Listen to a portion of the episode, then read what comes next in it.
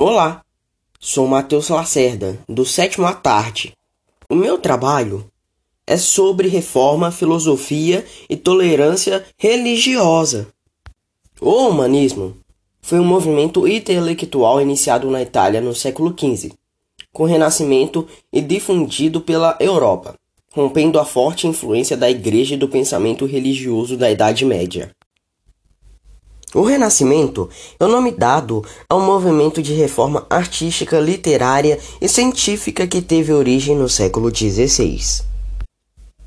Durante o Renascimento surgiu o humanismo. A reforma foi um movimento europeu de criações de novas igrejas e credos religiosos, em oposição aos dogmas católicos.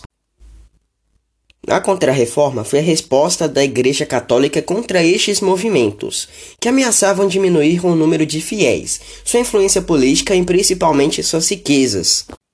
Para combater a reforma, a Igreja adotou algumas medidas como a criação do Tribunal da Santa Aquisição, a fundação da Campanha de Jesus, a defesa dos dogmas católicos e da infabilidade do Papa. Houve vários fatores para o crescimento do movimento reformista, como o descontamento da burguesia, questões teológicas, insatisfação dos reis e dos nobres e corrupção moral. A reforma protestante promoveu uma ruptura no mundo cristão ocidental. Novas religiões cristãs surgiram como o anglicanismo, luteranismo e cabenismo.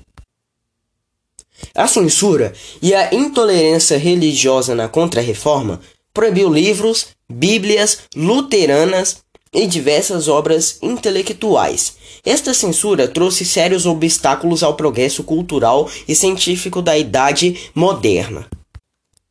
E sua intolerância foi incapaz de estabelecer acordos sobre várias questões de dogmas e fés. Intolerância religiosa é o desrespeito ao direito de pessoas de manterem suas crenças religiosas.